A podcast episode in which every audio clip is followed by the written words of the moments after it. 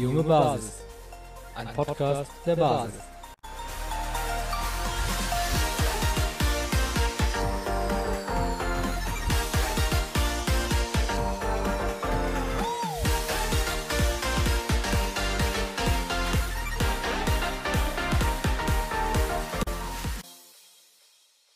Ja, dann herzlich willkommen zu einer neuen Folge des Junge Basis Podcasts. Wir freuen uns heute wieder auf einen wunderbaren Gast. Wir haben heute parteiinternen Besuch und zwar Henning Hacker. Herzlich willkommen bei uns erstmal. Und wir zwei wollen hier durch die Folge sozusagen geleiten. Wir zwei, das bin ich, der Lukas und das ist Sammy. Ja, herzlichen Dank an euch beide und los geht's. Vielen Dank für die Überleitung und äh, herzlich willkommen auch von mir äh, an die Zuhörer und auch an Henning. Dann würde ich einfach mal starten und zwar ist unser Thema heute so ein bisschen, wollen wir über die Grundrechte und über das Grundgesetz reden. Das ist ja relativ aktuell. Vor ein paar Tagen hat das Grundgesetz nämlich Geburtstag gefeiert, 72 Jahre. Und da dachten wir, aktuell anschließend wollen wir doch gern darüber mal eine Podcast-Folge machen, auch was so historische Bedeutungen der Grundrechte und des Grundgesetzes betreffend und auch die Aktualität davon nochmal ansprechen. Ähm, und unsere erste Frage an dich, Henning, wäre, welche historische Bedeutung haben denn Grundrechte und das Grundgesetz? Also ich bin natürlich kein äh, Historiker, aber als Rechtsanwalt äh, kennt man sich natürlich mit den Grundrechten einigermaßen aus und hat so auch einen groben historischen Hintergrund. Also es sind tatsächlich sind die Grundrechte, die wir im Grundgesetz haben, ja nicht die ersten, die wir in Deutschland kannten. Schon 1848 in der Frankfurter Nationalversammlung gab es die Grundrechte des deutschen Volkes oder so ähnlich. Die waren nicht komplett identisch mit denen, die wir jetzt haben, aber zum Teil ähnlich. Äh, nur die wurden nicht wirklich, haben sich nicht wirklich durchgesetzt, wurden zum Teil dann nicht anerkannt und so weiter. Dann kam der erste klare Unterschied mit der Weimarer Reichsverfassung, die sich dann ganz formal auch Verfassung nannte. Nur hatte die gerade keine Grundrechte. Die hatte ein paar Programmsätze, die man in die Richtung interpretieren kann, aber es waren nicht wirklich Grundrechte, so wie wir sie heutzutage kennen. Die sind erst mit dem Grundgesetz nach dem Zweiten Weltkrieg, nach der NS-Zeit eingeführt worden. Und da ist auch ganz klar, wo das Hauptziel ist. Diesmal wollte man gegen ein staatliches autoritäres System, das seine Bürger in Lager steckt, foltert, ausbeutet, körperlich misshandelt oder sogar tötet, einen klaren Riegel vorschieben und verbindliche Rechte festlegen. Grundrechte sind vor allem Schutzrechte gegen den Staat, gegen staatliches Handeln für den Einzelnen. Ja, Henning, jetzt hast du gerade schon auch darauf hingewiesen, du selbst bist Rechtsanwalt. Magst du dich noch für unsere Zuhörer nochmal ganz kurz vorstellen? Ja, also ich bin Henning Hatter, Rechtsanwalt aus Berlin, habe die Basis mitgegründet, also vor allem auch an der Satzung mitgeschrieben im Vorfeld, war dann als stellvertretender Bundesvorsitzender im Gründungsvorstand und bin jetzt vorübergehend noch Landesvorsitzender in Berlin. Ja, super, danke schön. Das ist, glaube ich, hast jetzt schon ein bisschen skizziert, äh, Grundrechte in der historischen sozusagen, ja, Einordnung, auch so was, was für einen Sinn die Grundrechte einfach auch haben. Das heißt, äh, in der Form, die zu manifestieren. Das heißt, die Bewegungen der, des, des, ja, in Frankreich schon 18. Jahrhunderts, bei uns im 19. Jahrhundert waren ja im Prinzip auch genau, genau darauf im Prinzip schon ein bisschen aus. Jetzt ist so die Frage, weil wir das so ein bisschen auf die Aktualität einfach beziehen möchten. Grundsätzlich die letzten Jahrzehnte schon. Hast du da auch schon irgendwie bemerkt vielleicht, dass da irgendwie bestimmten Situationen, Entwicklungen, sei es jetzt global oder auch in unserem Land direkt irgendwie die Grundrechte vielleicht dann doch immer mal wieder eine untergeordnete Rolle spielen oder ist das immer das Nonplusultra gewesen? Ich würde es mit Jein beantworten. Also mir selbst ist es massiv persönlich, ehrlich gesagt, nicht direkt aufgefallen. Man muss dazu sagen, Grundrechte haben auch immer ihre klassischen Schranken. Die ergeben sich zum Teil aus sich selbst heraus, dass ein anderes Grundrecht in ein anderes Grundrecht eingreift. Dann ist es natürlich beschritten. Die können sich durch Gesetze ergeben. Regelmäßig haben Grundrechte einen Gesetzesvorbehalt, dass sie eingeschränkt werden können durch Gesetz, das natürlich dann verhältnismäßig sein muss. Aber da sind Einschränkungen in Grundrechte grundsätzlich schon möglich. Also deswegen ist es nicht so, dass man sagt, naja, es gibt das eine Grundrecht, sei es auch Freizügigkeit, und das kann niemals eingeschränkt werden. Nein, wenn man verurteilt zu einer Gefängnisstrafe verurteilt wird, kann es eben schon eingeschränkt werden, eben aufgrund von Strafgesetzen in dem Fall. Von daher, Einschränkungen von Grundrechten sind jetzt nicht völlig ungewöhnlich, nur in der Form, wie wir sie jetzt haben und in auch der unkontrollierten Form, wie wir sie jetzt haben. Das ist tatsächlich seit Bestehen beispiellos. Du hast gerade schon angesprochen, die Einschränkungen jetzt sind beispiellos und ich glaube, vielen ist jetzt erst bewusst geworden, was denn Grundrechte oder das Grundgesetz allgemein wirklich ist, weil also ich bin aufgewachsen damit, ich habe mich davor auch nie damit beschäftigen müssen äh, oder mich damit auch freiwillig beschäftigt. Wie würdest du das bewerten? Welche Wichtigkeit haben denn Grundrechte und, und was macht sie auch so schützenswert für uns und sollte es eigentlich für alle ähm, schützenswert machen? Also natürlich, äh, man kann jetzt sagen, sie sind sehr wichtig, aber gerade jetzt sind sie wichtig wie nie zuvor. Sie machen schlichtweg den Unterschied zwischen einer freiheitlichen Gesellschaft und einer autoritären, staatshörigen Gesellschaft aus. Ohne Grundrechte ist der Staat nicht eingeschränkt in seinem Handeln gegenüber die, seinen Bürgern. Aber leider werden sie ja gerade eingeschränkt in einer Maßlosigkeit, die wir bisher noch nie gekannt haben. Und eigentlich sind sie gerade dafür da, in einer Krisensituation oder einer vermeintlichen Krisensituation, das man mal dahingestellt, gerade da muss sich der Staat auch noch an seine Grenzen halten und kann nicht einfach eingreifen, wo er will, wie es ihm will, ob es nun funktioniert oder nicht. Gerade da wäre es wichtig, wenn es darauf kommt. In normalen Zeiten, wenn nichts Besonderes passiert, wie du genau gesagt hast, Sammy, dann merkt man eigentlich von ihnen so gut wie nichts, weil dann alles in geordneten Bahnen läuft, dann gibt es keinen Grund dafür. Aber gerade wenn es mal besondere Ereignisse gibt, gerade dann ist es wichtig, dass der Staat die Grundrechte sehr ernst nimmt und auch beachtet. Ja, Henning, jetzt hast du angesprochen, ja, die Situation aktuell, äh, die vermeintliche Krise oder Krisenlage, wie man das jetzt nennt, ist ja eigentlich einerlei. Fakt ist, wir haben die Krise da, dadurch, dass eben diese Maßnahmen allein ergriffen wurden. Also es ist ja so oder so eine Krise in dem Sinne.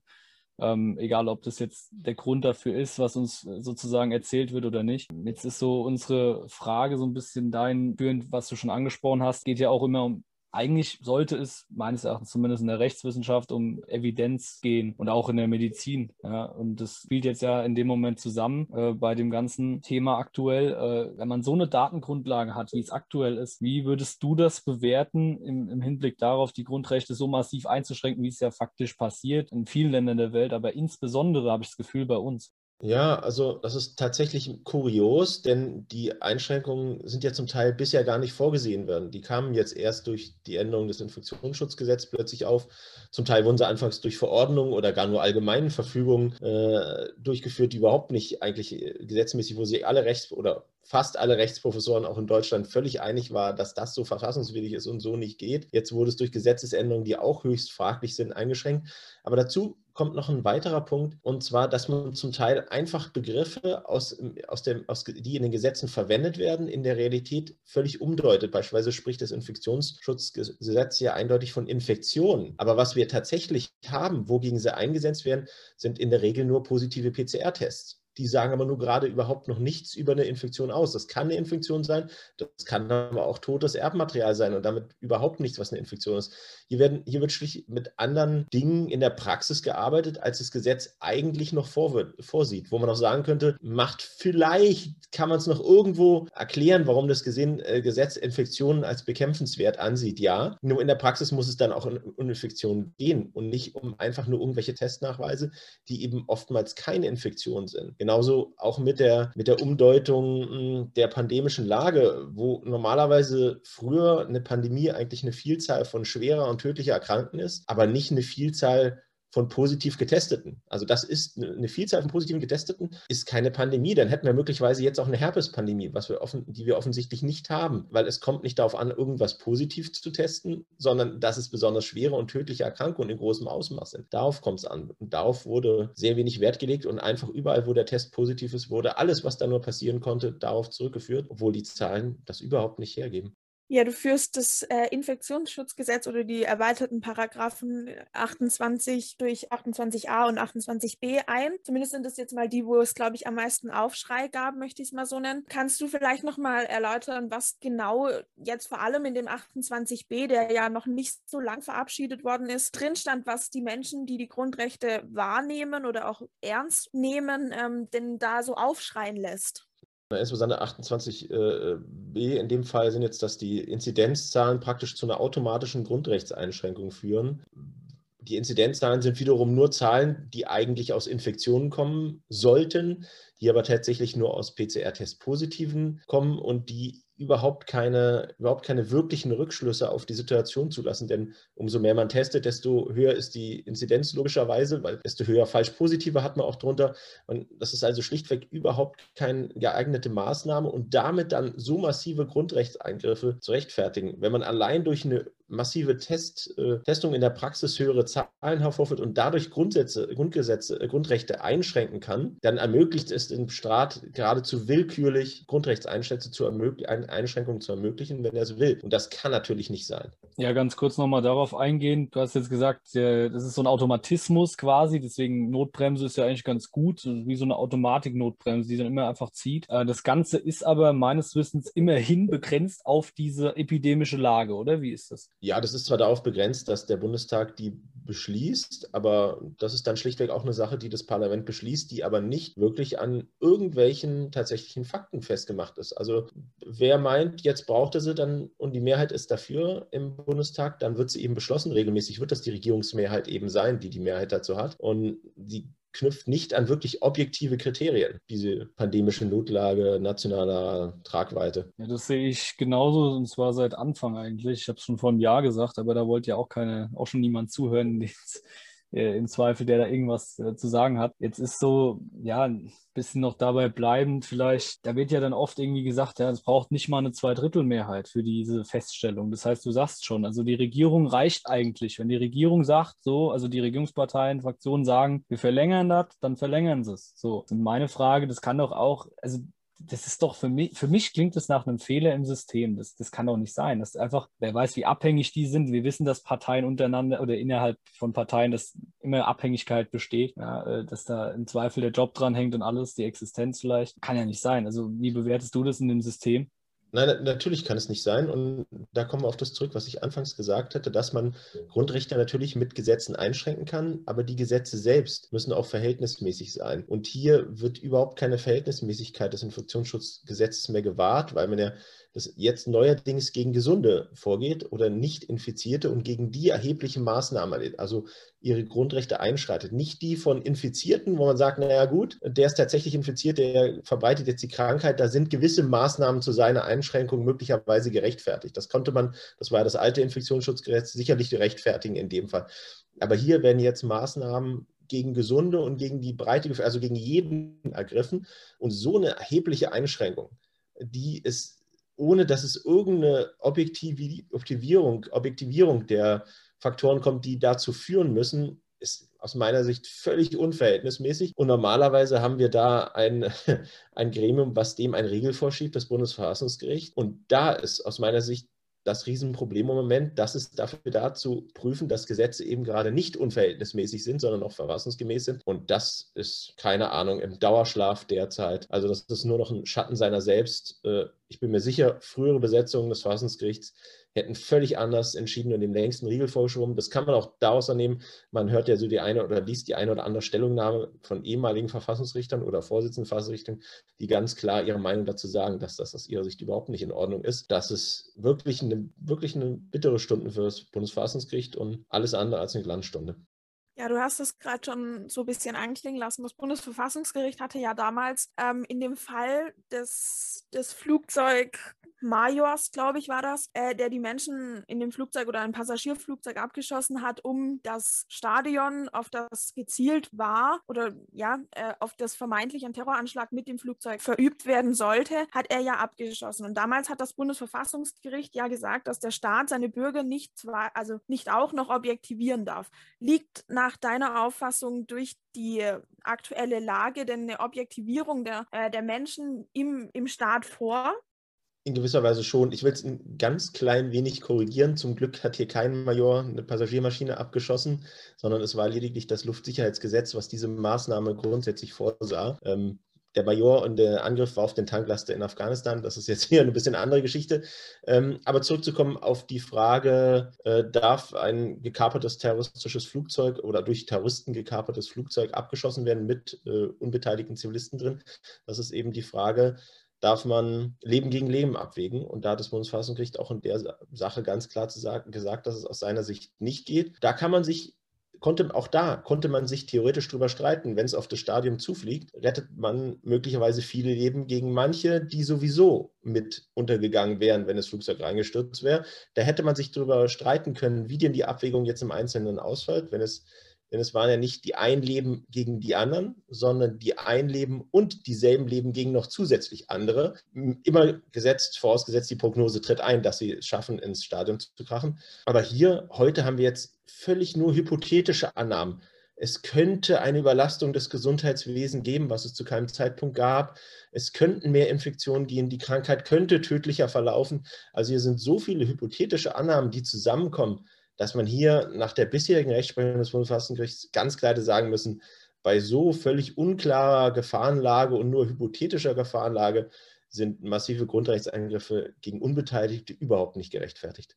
Sehen wir ganz genauso. Ähm, muss man halt irgendwie auch diese Abwägung immer machen. Äh, ich glaube, das ist der Verhältnismäßigkeitsgrundsatz auch, ne? Ähm, der da zum Tragen kommt. Und jetzt mal ein bisschen weiter gedacht. Wir haben jetzt diese ganzen Grundrechtseinschränkungen über Monate gehabt, über ja, über ein Jahr. Und jetzt seit, ich weiß gar nicht, seit ein paar Wochen sind die aber zum Teil ja aufgehoben. Das heißt, es gibt Bevölkerungsgruppen, die ähm, beispielsweise geimpft sind, die beispielsweise genesen sind offiziell. Das heißt, sie hatten einen, vor einem halben Jahr oder kürzer einen, positiven PCR-Test äh, oder sie sind eben äh, irgendwie getestet mit fragwürdigen Tests. Und die bekommen jetzt gewisse Grundrechte, Freiheiten zurück, während Menschen, die sich dessen eben verweigern oder die einfach sagen, nö, das möchte ich nicht, ja, ausgegrenzt werden. Also wie, wie stehst du dazu? Ist es schon ist das Diskriminierung? Verstößt es gegen den Diskriminierungsgrundsatz, also den Antidiskriminierungsgrundsatz? Wie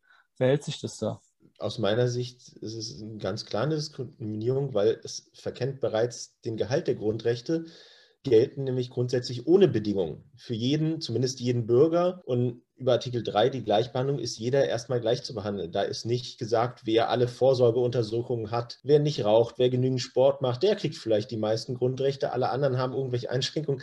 Also das ist geradezu absurd. Grundrechte gelten eben gerade auf jeden, egal welchen Lebensstil er verfolgt. Das ist, gehört mit zu den Freiheitsrechten natürlich ganz zwingend dazu. Grundrechte, die es nur unter Bedingungen gibt, sind nun gerade keine Grundrechte, sondern sind Privilegien. Ja, vielen Dank. Ich glaube, das können wir so unterschreiben oder werden auch wahrscheinlich viele uns zustimmen oder dir jetzt in dem Fall. Wie denkst also das empfinden ja viele Menschen aktuell so und ich glaube, das ist auch ein einer der Gründe, warum sich ähm, ganz, ganz viele Menschen auch unserer Partei anschließen. Ähm, wie glaubst du denn, können wir als Gesamtpartei die Basis, aber jetzt auch extra mal für die junge Basis, ähm, so, so eine Aushebelung der Grundrechte in Zukunft verhindern? Das ist natürlich schwierig, weil es an sich Aufgabe des Verfassungsgerichts ist und nicht einer Partei, denn die, das hat auch die Maßnahmen dagegen. Aber was wir natürlich machen können, ist, äh, wir können es zeigen, dass wir durch ein gutes Vorbild vorangehen. Und da helfen uns unsere vier Säulen schon, Freiheit, Machtbegrenzung, Achtsamkeit, Schwarmintelligenz. Wenn wir die Werte auch nach außen mit allen leben, dann haben wir im Prinzip den Gehalt der Grundrechte, leben wir dann schon vor. Das heißt, also auch gerade denen, die unsere Meinungen und Ansichten, die wir jetzt haben, die nicht teilen, dass wir denen ihre Grundrechte, beispielsweise Meinungsfreiheit oder Versammlungsfreiheit, bewusst zusprechen, dass wir also akzeptieren und Andersdenkende müssen wir auch hören. Also wir müssen ihre, ihren Ansichten natürlich nicht folgen, klar, aber müssen sie zumindest zu Wort kommen lassen und dürfen niemanden nur wegen seiner Meinung ausgrenzen. Und wenn wir das vorleben, was das heißt, Akzeptanz auch von Andersdenkenden und Respektierung auch ihrer Rechte, dann haben wir schon vieles erreicht. Das heißt auch, ähm, wenn wir jetzt welche haben, die meinen, sie müssen uns besonders äh, diskriminieren, wenn der ein oder andere Masken befreit ist und deswegen angegangen wird, dann kann man natürlich gleich verbal zurückhauen oder man kann versuchen, ja, erkennen, dass du Angst hast. Ich mache es nicht mit Absicht, aber wir müssen auch nicht, wir müssen uns auch nicht jetzt jede Diskriminierung gefallen lassen. Aber wir können, können ihr mit Achtsamkeit begegnen, können sagen, wir verstehen es, wir können respektvoll sein, aber auch klar machen, hier ist unsere Grenze, in unsere Rechte kann deswegen nicht eingeschränkt werden, nur weil jemand Angst hat. Nochmal so eine kleine Zwischenfrage an der Stelle. Was, was glaubst du, wie, wie das sich mit der Angst verhält? Also ist das, die Frage stelle ich mir oft. Was ist bei den höchsten Richtern unseres Landes zum Beispiel? Was ist da los? Sind die einfach abhängig? Sind die einfach vielleicht sogar irgendwie finanziell da beteiligt? Was ist deine, also was glaubst du? Weil theoretisch müssten, müssten die ja genau drauf gucken. Und es gibt ja, wie du schon angesprochen hast, viele ehemalige Verfassungsrichter, die sagen, was ist das denn? Also die sagen ganz klar, das ist einfach verfassungswidrig, was hier läuft. Selbst diese Bundesnot Notbremse, weil es eben dann als Gesetz ist, wird ja gesagt, ja, das ist doch in Ordnung. Aber die sagen dann, allein dieses Gesetz zu verabschieden, ist völlig verfassungswidrig, äh, soweit ich das richtig verstanden habe. Also, was glaubst du, was da so die Beweggründe sind für einen Herrn Habert oder wer da alles so sitzt? Also da kann man natürlich nur spekulieren, ob finanzielle Abhängigkeiten sind, weiß ich nicht, habe ich bisher nichts vorgehört. Grundsätzlich ist natürlich alles Denken. Menschen sind nun mal menschlich. Ähm, es kann aber auch daran liegen, dass sie schlichtweg eine gewisse andere Sozialisation erfahren haben als frühere Richter. Also Harvard kommt eben aus dem klaren CDU-Parteileben und ja, und hört möglicherweise nur entsprechende Medien, die diese Meinung auch vertreten. Und vielleicht glaubt er das tatsächlich dann irgendwann, ich weiß es nicht, aber auch Richter sind nur Menschen, auf die, auf, auf die die normalen Eindrücke wirken. Und wenn man nur eine einseitige Berichterstattung erlebt, dann mag man sich möglicherweise auch in der einseitigen Meinung festfahren und mag es auch wenn man merkt, das eine oder andere passt nicht, dann mag man sagen, nein, ich will aber nicht, dass es kann nicht sein, dass ich getäuscht werde, also akzeptiere ich die Wirklichkeit so nicht und nehme es weiter so hin, wie es mir erzählt wird, dann ist es auch leichter, das Leben. Also hier muss man auch sagen, hier hat auch die sogenannte vierte Gewalt äh, die Presse komplett versagt, weil sie ein unglaublich einseitiges Bild ohne kritische Fragen vermittelt hat. Klar, jetzt werden die Medien kommen, aber halt, wir haben drei, vier Stellungnahmen, die mal kritisch waren. Ja, im, im Vergleich zu 1200, die nicht kritisch waren, das geht natürlich unter und da können Sie nicht sagen, Sie haben das ernsthaft kritisch in Betracht gezogen, gerade wenn führende Wissenschaftler weltweit ihre Zweifel bekunden, sei es Gesund, sei es äh, Wissenschaftler aus dem medizinischen Bereich, sei es aus dem psychologischen, sei es aus der Statistik, ähm, sei es aus der Rechtswissenschaft. Überall haben führende Köpfe ihre Zweifel angemeldet und es hat fast keinen Widerhall in den öffentlichen Medien gefunden. Also da kann man nur sagen, da ist ihrer Kontrollfunktion sind sie überhaupt nicht nachgenommen. Sie haben sich hier eher nur als erweiterter Arm der Regierung zur Durchsetzung generiert und das, das ist auch erstaunlich, wie das kommen konnte. Denn das war ja nicht das, was man ihm als sogenannte vierte Gewalt immer eigentlich als Kontrollfunktion Situation zugedacht hat. Ja, herzlichen Dank für die Ausführung. Ich habe noch, äh, noch mal eine schnelle Zwischenfrage. Und zwar hattest du ja jetzt gerade und vorhin auch schon anklingen lassen, dass ja die Rechtswissenschaft ja medizinisch beispielsweise nicht Bescheid wissen kann. Logisch, sonst wärt ihr Mediziner und keine Rechtswissenschaftler. Aber man holt sich ja in solchen Fällen dann, wie zum Beispiel in Weimar, äh, holt man sich ja dann Gutachten oder Menschen, die Gutachten erstellen, äh, da dazu. Und der Richter in Weimar hatte ja dieses Urteil gesprochen, dass ähm, die Maske, korrigiere mich, wenn ich es falsch, ich glaube, die Maske und der Abstand für die Schüler, die das geklagt hatten oder die Mütter, die das für die Schüler geklagt hatten, äh, Kindeswohlgefährdung sei. Danach wurde ja am 26.04. dann bei ihm eine Hausdurchsuchung gemacht. Wie erfasst du das? Ist das dann noch demokratisch und ist das dann noch auf dem Boden des Grundgesetzes kritische Richter mit ich würde schon sagen, mit angsteinflößenden Maßnahmen zu bestrafen, weil sie sich ein Urteil gebildet haben? Zumindest ist es nicht mehr wirklich, äh, hat es nichts mehr von, von einer unabhängigen, von einem unabhängigen Rechtsstaat, wo man eine Unabhängigkeit der Justiz hat. Wenn man ein Urteil was einem vom Ausgang her nicht passt, wenn man dann den Richter solcher Maßnahmen unterzieht, überhaupt nicht erkennbar verhältnismäßig sind. In dem Fall, es ging ja auch nicht darum, dass man ihm vorgeworfen hat, die Gutachten, die er herangezogen hat, äh, wären irgendwie oder hätte sich die ausgedacht oder ähnliches oder es ging ja nur eine formale Sache, konnte er diese Entscheidung gegen eine Schule treffen oder nicht? Und da gibt es unterschiedliche Rechtsansichten, ob ein Familiengericht hier in den Schulbetrieb eingreifen kann oder nur gegen sonstige private Dritte ist. Da gab es andere Urteile schon, die das genauso sehen wie der Richter. Aber das ist natürlich äh, auch erstaunlich, dass man bei einer vertretbaren Rechtsauffassung oder Rechtsauslegung, zum, auch wenn es eine Minderheit, lassen wir es mal eine Mindermeinung sein, aber das ist kein Grund für Rechtsbeugung und so solche radikalen Maßnahmen wie Hausdurchsuchungen, Handybeschlagnahmung, selbst wenn, was hätte man da finden können? Man hatte ja sein Urteil im, im Reintext und hätte sich das anschauen können. Also das beste Beweismittel war längst vorhanden. Aber da kann man nur spekulieren, warum man zu solchen Maßnahmen gegen den kritischen, offensichtlich der Regierungsmaßnahmen gegenüber kritischen Richter gegriffen hat. Wir wollten auch so ein bisschen weitergehend äh, Richtung Ausblick ein bisschen schauen, also weil wir ja auch mit, mit jungen Menschen arbeiten, für junge Menschen das Ganze auch machen. Was äh, würdest du vorschlagen, wie man aus dieser Situation jetzt auch vielleicht ganz konkret, wenn man diskriminiert wird, sei es jetzt wegen Maske, wegen äh, Impfstatus oder was weiß ich, ja, äh, wie man als junger Mensch oder auch generell als, als äh, Mensch, der da eben nicht mitmachen möchte, sich verhalten kann, ganz konkret in den Situationen, wo das passiert oder vielleicht auch generell, also dass du den, den Jungen oder auch den, den Zuhörern einfach was mitgeben könntest? Also es bleibt eine schwierige Situation und ein Patentrezept äh, gibt es für die Einzelsituation sicherlich nicht. Grundsätzlich kann man trotzdem nur raten, den Rechtsweg äh, einzuschlagen und dann auch voll auszuschöpfen, auch im Zweifel am Schluss mit Gang fürs Verfassungsgericht selbst wenn man da im Moment vielleicht nicht den richtigen den vernünftigen Ausgang erwarten kann, wer weiß, man sollte auch dem Verfassungsgericht die Chance geben, sich zu bessern. Und das muss man, indem man es einschlägt. Und da hoffe ich, dass sie langsam auch neue Erkenntnisse zu ihnen durchdringen. Das hilft einem natürlich jetzt nicht in der konkreten Situation, wo man jemanden gegenüberspielt, sei es im Laden, in der Schule, einer Behörde. Da kann man, sollte man sich natürlich ein bisschen mit dem, was die Verordnungen hergeben und die Gesetze hergeben, beschäftigen und darauf zumindest beharren, weil selbst das wird einem regelmäßig abgeschlossen geschnitten und man hat ja den klassischen Punkt, man, der Arzt nimmt einen zur Behandlung nicht dran, obwohl man Maskenattest hat und ganz klar befreit ist. Ähm, zum Teil sogar von, der, von derselben Praxis, bei der man befreit ist, die behandelt einen nicht. Also das hat schon eine gewisse, ja, wäre zum Lachen, wenn es nicht zum Weinen wäre.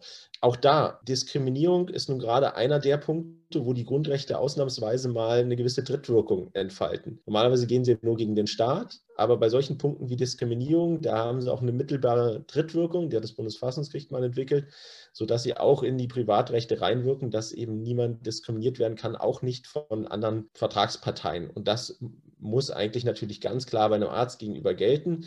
Und der kann auch nicht einfach argumentieren, ja, ich habe ja andere Patienten, die könnten dadurch möglicherweise gefährdet sein. Nein, der Verordnungsgeber hat ja gerade die Ausnahme in dem Fall vorgesehen und er hat schon berücksichtigt, dass das eine gewisse Gefährdung für andere ergeben mag, dass ein jemand maskenbefreit ist. Aber dass es diese Ausnahme gibt, zeigt, dass der Gesetzgeber sagt, es ist eben nicht unverhältnismäßig in dem Fall, sondern das ist dann doch nur ein beherrschbares Risiko, was dazukommt und was eben mit dem Risiko der Gesundheitsbeeinträchtigung deswegen der Schwierigkeiten mit einer Maske erleiden würde, ausgleicht. Und dass das auch überhaupt nicht akzeptiert wird, zum Teil von Ärzten auch, ja, da kann man nur rechtlich gegen vorgehen. Ja, aber ich äh, sehe auch natürlich, dass es im privaten Umfeld oder sei es mit den Mitschülern an der Schule natürlich schwierig ist, wenn man gegen eine breite Front aus äh, Intoleranz steht, ist es schwierig, weiter Haltung zu bewahren. Und da muss jeder für sich natürlich einen Weg finden. Kann man über sich hinauswachsen. Der eine oder andere wird allerdings vielleicht der Situation auch lieber aus dem Weg gehen. Das kann man da keinem verügeln in der Situation. Und da gibt es sicher,